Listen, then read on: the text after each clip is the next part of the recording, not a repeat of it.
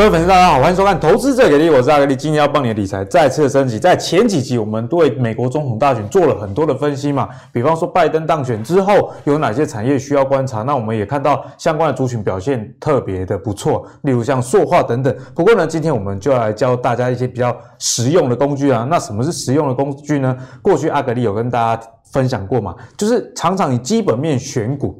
但是你进场啊，多少还是要技术面的辅助，所以我们今天就请教了两位来宾啊，要来教大家如何使用技术分析，在实际的选股上，以及怎么样判断这些股票啊后续的一个走势哦。那首先欢迎我们第一位，也就是我们技术分析王子，我们的阿信。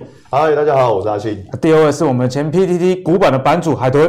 大家好，我是海豚。那在讲今天内容之前，我们先来公布一下我们之前的第二个 PK 战。诶，今天在座两位啊，有一个共同点，你们知道是什么吗？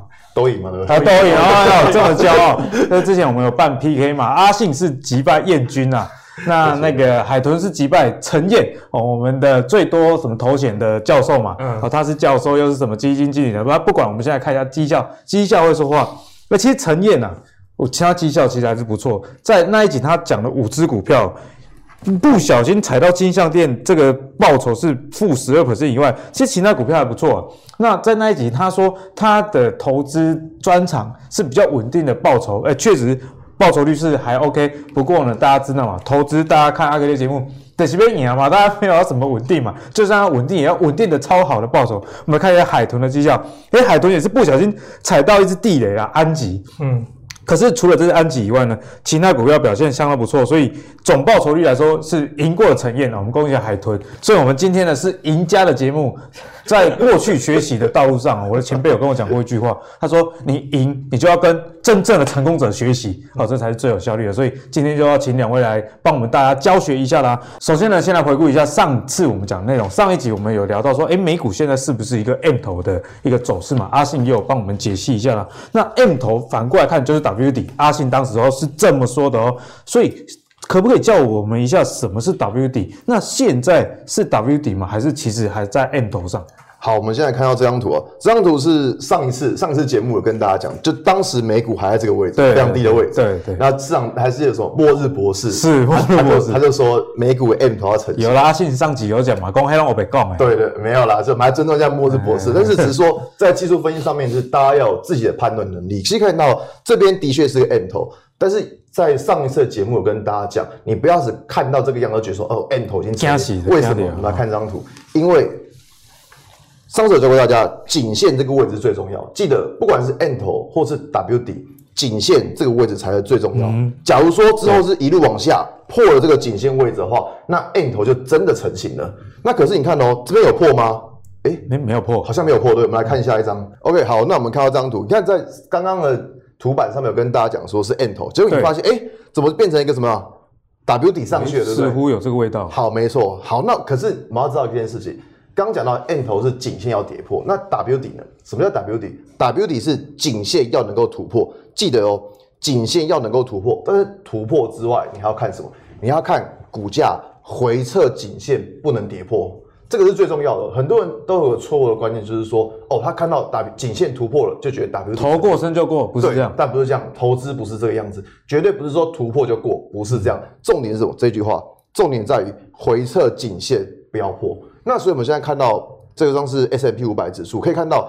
它在回撤颈线，它有没有破？哎、欸，其实没破。你看，看到昨天怎么样，就撑起来了。哎、欸，还留下影线，还留下影线。对，所以说，其实在这边我会觉得说，颈线是有一种支撑的。对。那接下来我们要观察，就是说，如果在下一次出现带量突破的话，那它整个 W 底。就成型了，嗯，所以说我们接下来要等什么？就等看是否能够带量突破往上冲。那这样那阿信，我问一下，如果这个突破颈线啊，要是你自己的话，你通常会去追第一根吗？还是你会等它回撤之后再说？通常我会把资金做分类，就当它过的时候，我会先追，但不能开那么高了，啊，不能全追。对，我会把资金做分类，就第一部分我可能会先先去试单，然后在第二部分，如果发现它回撤颈线没有破的话。嗯等到它下一次量增上去的时候，我会再买啊，所以是这样。对，所以这这部分就是要把资金去做分类。你不是说，哎呦，我第一次有整笔 all in 这样子，哇，啊，万一跌下来怎么办？我就赔人惨。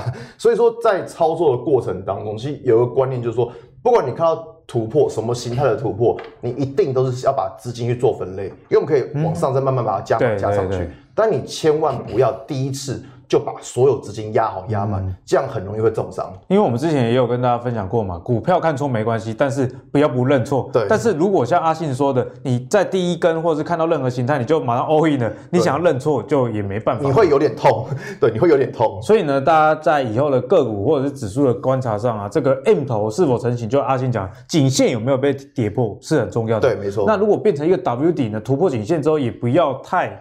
嗨，对，呃，你至少先压部分资金，像阿信说会先试单，对，先分批啊这样。那等他如果回撤，比方说有留下影线，那可能在下一批资金再投入。对，没错没错。那海豚，你有利用 W D 来赚钱这样的一个经验吗？其实我自己本身不太直接使用 W D，，不直接使用。其实有点像刚刚阿信讲，他突破他可能先进一点点，然后压回之后确认形态，然后再突破，他可能会再加码。对。那我比较偏向说，我刚突破都比较不追。我反而是会看它后续的整理状态。那我先看一下今年我做过的金店哦，因为金店其实在今年三月的时候，这边有打出一个 W 底。其实它那时候，当时这边 W 成型的时候，因为整个趋势状态还没出来，所以我比较偏向就先先观望，看它后续的表现。嗯、那大家会注意到哈，其实它这边有出现一个量缩。其实我还蛮喜欢这种突破之后量缩的整理。哎，怎么说？因为量缩代表是一个筹码安定的一个状况，就代表说，哎，其实这边哎在卖的人卖下来基本上都会被接走，那买的人呢，就是也会持续就是在做一个承接。嗯、那等到稳定之后，通常会出现什么？哎，像我这边有这个标记嘛，带量突破嘛。是。那说这根带量突破之后，我反而是去刻意才去在这边去做一个进场。哦，原来是这样。因为等于是说形态有一个底部之后，哦，有个底部之后，然后这边也配合了一个带量攻击，然后又刚好站上站上这个季线翻阳嘛，所以后面的这个后续延续力道就容易比较大。嗯、那第二个呢，哦，可能是举一下最近。的一档股票哦，是这个三一八九的紧缩。那其实它这边有个 W 底。可是我觉得大家要留意哦，W 底这个形态啊，不管是什么头肩底什么什么，我觉得它都是一个算是主观的一个形态，就是主观的一个看法。有些人觉得不是啊，还有些人觉得是。像像我常常看说，觉得哎，这个看起来就不像啊，有些人就觉得像，可是书上又说是，那到底是不是？我觉得其实主要是要看内部的结构去做一个观察。那以像景硕来讲，其实大家会发现，其实它这边也是像刚刚的那个阿信说，哎，它是有突破颈线的，可就发现它这边是，哎，就像刚刚讲，它是没有站稳的。嗯、那我通常发现这没有站稳，我就会哎。再观望，反而不会积极在那边第一次突破就进场，因为其实啦，景硕前面在这一段的时候，这个整理区间，哎，其实也是有量缩的哦，这是有有符合我的看法，所以我在等他说他下一次有突破机会的话，基本上我会想要进场，可是他就没有攻击，那反而是下来之后再重新在这一次再出量的时候，这边呢，哦这一根哦这根红 K 的时候，对我才会比较积极留意一下后续。那最近开始又在整理，那我觉得说，哎，其实紧缩接下来是可以观察一下后续是不是有在带量去做攻击，因为最近 FF 窄板也是有一些消息在嘛，对不对？新新闻有在讲，那大致上我的操作，哎，那个 W 整个 W 底状况就是说，刚突破的时候基本上我不追，但是我会看一下它接下来的整理跟量能的状况，然后以及后面的发展状况，再去决定说，哎，我要布局跟加码。哎，我觉得 W 底这个技术分析就可以衍生出很多了，像阿信会观察说，在交易策略上的部分，哦，你突破啊，先第一笔单，那回撤之后再第二笔单，那海豚提出的延。伸性的观察是说，如果遇到量缩，在 W 底之后出现量缩是不错的哦。所以其实技术分析 W 底只是一个大方向，对。但是你要把技术分析用得好，不是只有哦，我学了什么形态，然后就完全没问题了啊。所以呢，两位的等一下分享呢，我觉得也是相当重要。那除了看 W 底之外，还有没有一些其他的指标或者是形态可以更确认这里是底部啊？行。呃，好，我这样讲，就是在上上一次我们在跟那个燕军在。比如你要表他是不是？我们要表他，不能说竞争，就是我们在就是在介绍股票的时候，嗯、就是其实有提到万润这张股票。有对，好，那其实我这样讲，我就用万润这一档来做教学。举例可以看到，第一个，那我们在选股票的时候，第一件事一定是先看均线排列。对，其实均线排列是非常重要，它我会把它归类在形态这一块。那可以看到，就是它现在均线排列是长期均线。怎么样？都在股价下多头。对，没错，这个在之前的节目就有教过，这个就算是一种是底下有支撑的概念。嗯、所以说，这是我们在看形态的第一步，先看一下均线排列是否正确。那好，那在看完形态均线的排列之后，那接下来讲什么？看周线。你要记得，就是我们刚刚这张图是日线，但是我们日线是看短期趋势。周周线看什么？周线看一个中期的趋势。对，那我们可以观察什么？你看哦。它在过去这几次，一次、两次、三次，你会发现股价都怎么样？都有守住下面这条十周的均线，很明显吧？它每一次跌破这样就守住，每一次跌破就守住，所以代表说它的中期趋势也是 OK 的，因为它每一次跌到均线都守住，对对，都有留下。对，这个很明显。所以你看哦，除了形态之外，要看什么？看均线。好，那再来讲一个比较特殊的东西，是在于这个。我们再回到日线，就是从日线切换周线，再切回来日线来看，可以看到这三个圈圈，你会发现左边这两个圈圈都怎么样？它是跌破之后过几天才站回来，对对不对？都跌破之后过几天才站回来。但你会发现在咖啡色圈圈这个地方是怎么样？当天跌破，当天就拉上来，跟过去不太一样。对，你看哦，它。你看到、喔、过去都是跌破，然后过几天才站上来，代表说它力道其实没有这么强，站回力道没有这么强。嗯、但是像这种当天跌破，当天拉上来，就表示什么？底下已经有在沉了。嗯、所以我们可以知道，从这个位置，那再配合刚刚的周线，就可以知道说这个位置的股价就开始转强了。哦，所以呢，其实 W 底之后也可以观察到均线啊。那日线可能阿阿信觉得太短，嗯，那周线你有建议用几周吗？嗯，没有建议用几周，大概就是看个三个月、一季之类的。三个月一，对，就是抓个一季，但是大概就三个月左右了，不会说看那种一年、十 年那种，那太长了，好不好？就看各自的，如果是比较保守的人，他可能看比较长；他积极一点，可能看比较短。对。不过共同的特色就是像阿信刚刚讲的，要观察这个碰到均线的时候。出现的形态，没错，到底有没有下影线啊？或者是说跌破之后花了多久的时间站回来？没错，所以有没有比过去花更短时间站回？对，所以你看到从这个地方开始，股价就一路涨上涨一波。那你用这种方式，你就可以比较能够抓到股票起涨点。哎、欸，我觉得阿信今天的分享真的很好，因为在过去网络，我看很多人画技术分析，他小画家画个一条两条，然后就结束了。对其实不是，阿信刚刚你看。是一个 W 底延伸出来，哎，好几张图，对，均线以及说跌破之后的形态等等，还有跌破天数，它是过了很多天才涨回来，还是当天就涨回来，这个有差别。哎，在技术分析上，我比较第一次听到，我觉得阿信这个分享很好，就大家会没注意到，大概花多少的时间，也是技术分析上观察强弱的一个方向。没错。那海豚，我们要怎么样进一步的有辅助哪一些指标去确认这个 W 底的底部呢？好，其实 W 也要用指标或者什么来确认，其实我觉得要讲到细会非常复杂。嗯那我其实就用那个二零一八年十月，那是不是台湾那个就是全球大崩盘贸易战嘛？那我就用这边的这个 W 来跟大家做个解说。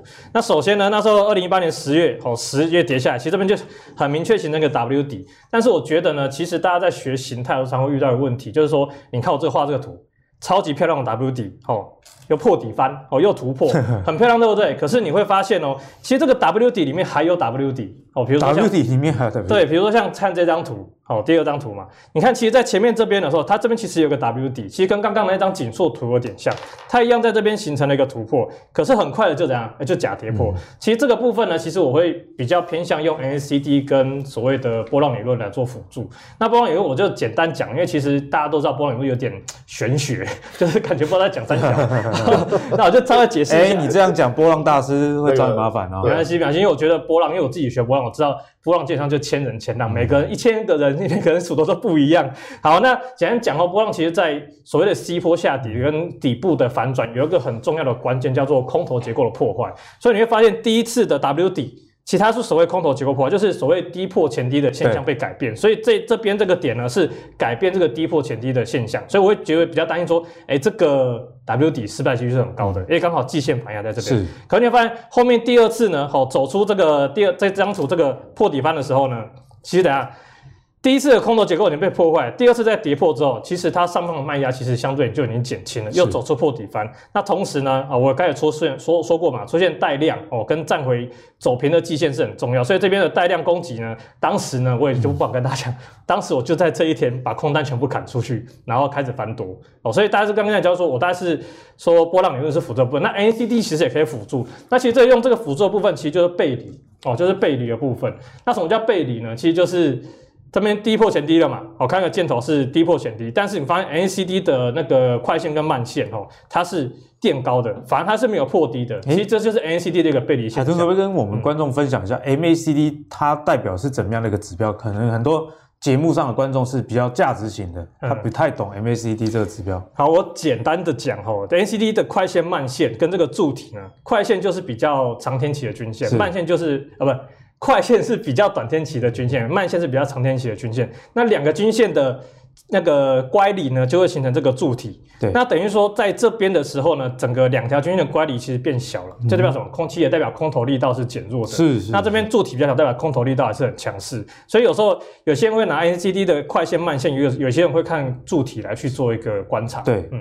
所以呢，柱体如果翻正的时候，代表那时候的多头的几率是比较大的。应该说，柱体是比较偏短线的趋势。那快线慢线的状况是比较偏长线，OK，所以长短线要看的其实就不太一样。对，因为其实 MACD 要讲起来，大家可以讲两三个小时了。我们下一集找你来讲，OK。所以呢，其实呢，W 底是否要确立，像刚刚阿信讲的，用均线来辅助嘛？那海豚也讲到，像 MACD 啊，或者是一些在量能的部分，就提供给大家做参考啊。但是观众朋友一定还会有疑问呢，那 W 底哦。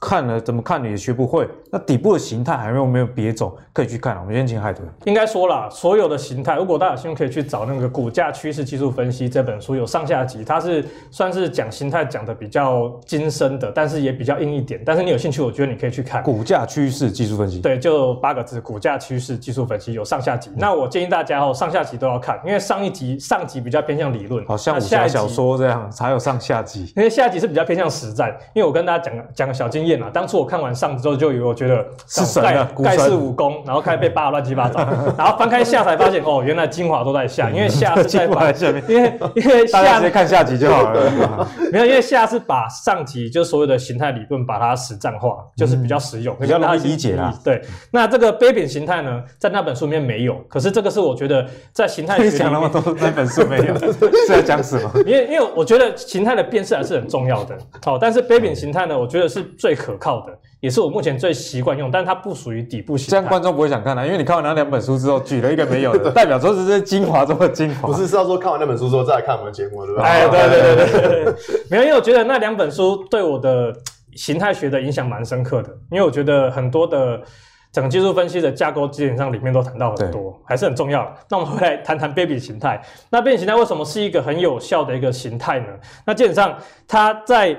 在技术分析里面，哈，它的形态上，哈，就是像下面这个一样，它会有点像一个杯子，哦，带一个小饼的形状，所以被称为杯柄。杯柄。那它带有两种，一种是有一个弯弯的杯柄，那一种就是这种，哎，横向的，哦，像那个拿起来的感觉。但是就是说，在右侧的部分呢，它提供的卖压是越来越少，哦，所以说它会形成一个。哦，会出现量缩的状况。是。那下方买买买盘会积极承接，哦，那就会消化卖压，所以会导致它的低点是不会再下来变成 W 底。那第三呢，就是形态发展过程，它会逐渐的振幅会逐渐的缩小，而且量会持续的缩小。然后那就提到前面的嘛，量缩是一个筹码安定的现象。那重点就是最后通常都会有一个带量的突破，哦，通常会有带量突破。那我就直接拿今年的标股之一的这个戴宇后来跟大家做。做这个范例哦，所以大宇今年其实就是杯柄形态的。对，它在在虽然说它刚起起涨第一段的时候呢，大家可能来不及上车，可是其实后面它是有走出这个连续两次吼的杯柄形态。好，我们先看第一次吼，它这个在发生在七月的时候，其实前面已经涨一段了，哦，前面已经涨段，对，然后面最近出现一个哎小小的杯子，杯子出现了，然后横盘，这是横性的横向的，然后带着量缩。哦，其实我看到这种形态，我都会很兴奋，很兴奋。对，我就很兴奋，就是哦，这个感觉后面有一大段的机会。那果不其然，后面后面在带量，哦，带量之后后面就走出一大段。所以这这种形态，我觉得是大家一定要会的。当然说也会觉得说，感觉这个杯子要很小，那是因为后面涨幅太大。如果大家 只看到前面的话，那个杯子其实还蛮明显的。那在我们看最近哦，最近其实带鱼也走出一次杯柄状形态，哦，就是在发生在九月、十月。哦，九月那时候修正过，其实这边也是走了一个很大的杯子，然后它横盘呢，其实这边也又再走一次，等于是这两次的杯柄，但是呢。这是也不能说但是了哈，这后面也是这个带量去做突破，其实这都是一个可靠的发发动的一个讯号。当然说最近可能因为这个疫苗出来啊，这个大家可能哎我不要在家健身了，所以昨天哦星期一哦 录影时间的昨天星期一哦就出出现了一个那个往下跌的一个状况。嗯、我觉得大家其实都蛮敏感的，说到这个疫情啊，我最近看到一只手套股，我之前有跟大家分享过哦，那个第三季 EPS 超好，嗯、可是疫苗的消息出来之后，连续两天就跌停，大家还要记得时间好不好？像刚。嗯海豚讲到大鱼嘛，大家都不在家健身，这个也要不知道多久以后的事了。对啊，所以呢，其实技术分析非常好玩，就是你可以利用 啊很多的形态，然后来辅助你的一个操作。所以杯柄形态，我们看到的是说，如果这杯柄出现之后，去买进的时间点，建议是在量能已经起来的状况下吗？其实我在自己在分享的时候，我都会说，你有做法就就三种。一种就是买起来等等它发动，嗯、或是等停损，就万一有时候突破失败了，看人个性啊。对，看人个性。第二个就是突破之后一发动马上就上车，那当然说你风险可能相对比较不好，因为你是最高。那第三种可能是你就是等它回来，哎、欸，它发动确定了，你可能它压回来，哎、欸，整理的时候再做进场。通常都是三种策略。所以就看每个人个人的积极度了。个人积极度。那阿信能，有没有一些新的你的观察，就是说，哎，比 W 底更好用了，或者是也不错的底部形态？好，那我们来看到这张图，这张是国巨，那它底部形态比较特殊，它是一个头肩底的形态。头肩底哦。对对对对对，我这样讲，就是我们一般人常听到都是 W 底，其实头肩底是比较少看到，对，比较少听到。那反正这边就是左肩。这边就是右肩，那这个地方就是头。那现在来讲到这样国剧，其实我这样讲，就是国剧应该是很多人的痛，对不对？因为可能还有很多人套在套在千元。没有办法，老板太厉害啊！呃，老板不能不能讲老板厉害，我们要讲说是公司当时的体质真的不错，这样子。对，那其实那可以看到，哎，这这边推荐不是不能说推荐，这边来叫国剧。那其实大家觉得说那。我为什么在这时候去看这样子？是对，除了底部形态之外，还记不记得在之前的节目就跟大家讲过说，说就是我们在看股票的时候，你除了去看技术分析之外，你要看什么？看一下公司的基本面还有产业，没错吧？那其实，在前几天有有一则新闻，就是关于就是春田还有太阳诱电，他们有公布了说，接下来的电动车的市场会变好。对，没错，电动车的用量会变好。那这个就是一个被动元件题材。那我们知道国巨还有华新科，他们都是最近的一直在打入车用嘛。对，好，那所以我们来看到哈，那其实可以看到，在这个头肩底形态，那关键在什么？关键其实在于这一根红 K 棒，这一根我画给大家看，这一根，哦，带量对，也蛮高的。对，它带它带量去突破了这一根突破，其实才是最关键。那我们来看。还记不记得在刚刚的节目我有讲到说，我们在看股票的时候，你不能说只看日线，你要看什么？周线。周线。对，好，那在这边教大家来看一下周线，我们要怎么去看？哎呦，又是十周线。哎、欸，对，又是又是这条线，就是也不其实不是故意用这条线，只是刚好这两张图都是用这条线可以用。那其实呃，我们在平常在操作的过程当中，其实可能有五日、十日、月线、季线。嗯、那可是我们在用技术分析的时候，可能太多条线。你会很乱，乱，对，所以你在分析一档股票的时候，你可以试着去把其他线去拿掉，去观察这档股票最关键的均线到底是哪一条。嗯、好，那我们可以看到十周线是非常关键，为什么？因为可以看到股价在这个位置，在最左边这边可以看到，诶，它都还有撑在十周线之上，嗯、但是从这一根，你看这一根箭头这根 K 棒跌破之后怎么样？它就经历了很长时间的盘整，这些周线哦，主要大概盘整那一个半月左右，那蛮久，还蛮久。对，但是你会发现，到了紫色框框这个地方，怎么样？股价重新站回均线。好，这样讲，在咖啡色箭头，股价跌破均线，开始盘整。对，那它现在重新站回均线，就表示什么？表示它的趋势又重新转为惯性已经改变了。对，它惯性又变强了。所以这个就是我们在从周线来看。所以我刚刚讲你。在分析股票，你不能只看日线，你一定要看什么？看周线，还要看月线。嗯、那月线以后再教大家。那所以说我们在看周线的时候，它的形态虽然是这样子。好，那再来，还记得在刚刚万润有讲到，对，看完日线，看完周线，现在看什么？看均线嘛，对不对？就是一样，还是要看均线。好，我们来看一下股价在这个位置，你会发现它怎么样？好像都有点站不上，要站上又跌破，然后这个位置，哎，站上好像又又破下来，就不不太确定。对，那什么这样的情况之下，代表它真的站上这一根价涨量增站上均线？你看到、哦、它的量是很明显爆出来，嗯、量很明显出来，就代表什么？表示股价它确定的站上这一条均线。所以看到从这一根 K 棒开始之后，哎，股价是慢慢慢慢往上垫高。所以这个就是我们在盘中可以去发现的现象，就是说股价。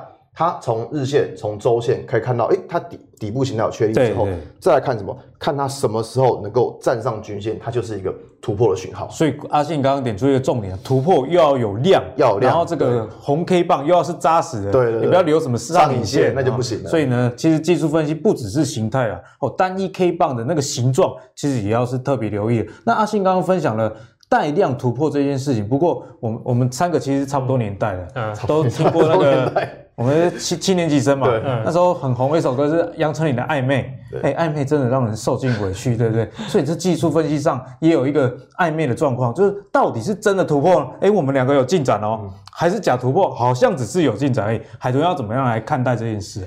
其实我觉得啊，这个暧不暧昧，其实这一直都是大家操作遇到的问题哦。那我自己想法就是说，我们就是在进场前先把策略先制定好，嗯、我们就把它打死，我没有给你暧昧的空间啊。哦、对嘛，像那个海豚刚刚就有跟我说，没有暧昧的空间，跟什么老婆的爸妈见面的时候，第一次见面，哎。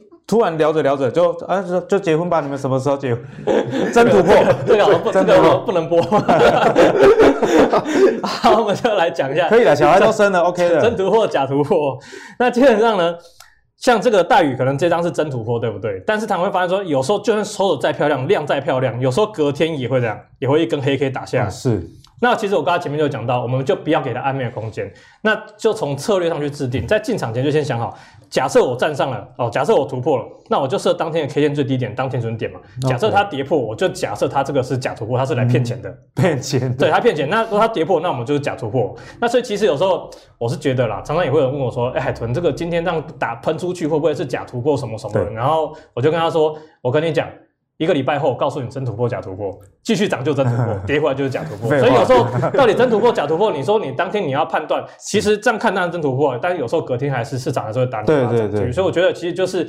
重点还是在于，不管它真突破假突破，重点是你的策略有没有先制定好，你的进退有没有先想好。嗯、我觉得这才是比较重要的。我觉得今天两位其实都讲到一个共通点，就是除了形态以外，你还有对策。嗯、像阿信对于技术分析这个突破之后对策，就是说，哎，分批的买进，对这个交易策略对策。那海豚提出的对策是说，不管你们两个暧昧有没有要成功，但你至少心中要有一个停损点，嗯、不能转播弄个弄个聊了啊那个对吧？所以呢，技术分析就提供了大家在。操作上的一些观点，不过呢，还记得对应的一些操作策略，比方说分批买进啊，你设好停损，这个都是在投资里面大家要多加学习的哦。那如果你喜欢阿格力为大家准备的技术分析单元的话，请记得上 YouTube、Facebook 以及现在最火红的 Apple Podcast 订阅投资最给力。我们下一集将带给你更进一步的技术分析。我们下次见，拜拜，拜拜。